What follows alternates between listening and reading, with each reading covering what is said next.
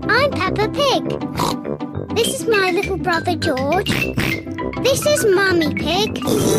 And this is Daddy Pig. Peppa Pig. The eye test. Pepper and George are playing with Pedro Pony. They are going to jump in muddy puddles.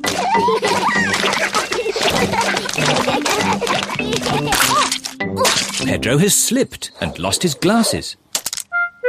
Nay. Where are my glasses? Without glasses, Pedro cannot see very well. Ooh. George has found Pedro's glasses. Ooh. Silly George. Here they are. Thank you.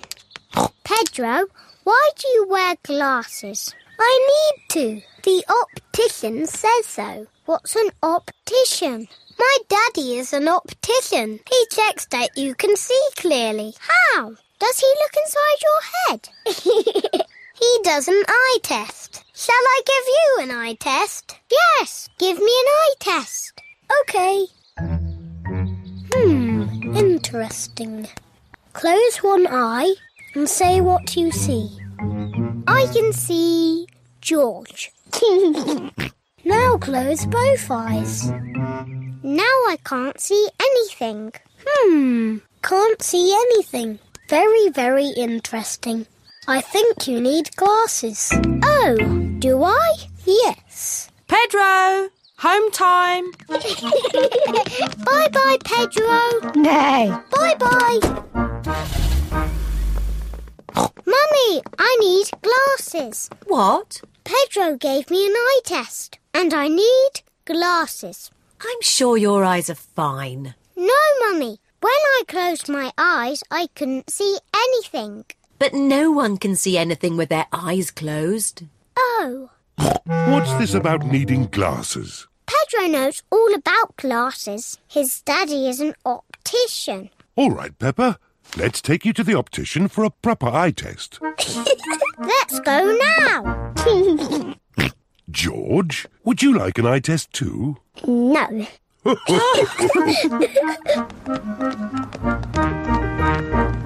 Pepper is at the optician's. Mr. Pony is the optician. Hello, Pepper. Please sit down. now, what can I do for you? I need an eye test, please. Of course. Put these special glasses on and then look at the chart. Mr. Pony is going to test Pepper's eyes. Can you read these letters for me, please? Okay. Um. A, B, C, D, E, F. Good. Now these numbers, please. Um. One, two, three, four, five, six. Very good. and now these colours, please. Red, green, orange, blue, yellow, purple. Excellent. While I check your results, would you like to choose some glasses? Yes, please. How about these glasses, Pepper? They're funny. I know. What about these ones? They're too big. How about these? Wow, I like these ones, Mummy. Yes, Pepper, you look fantastic. I look fantastic. Good news! Pepper has perfect eyesight. Oh, so I don't need glasses. No. But I really wanted glasses. Oh. Hmm. I suppose you could have some sunglasses.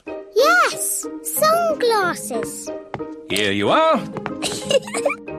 Fantastic.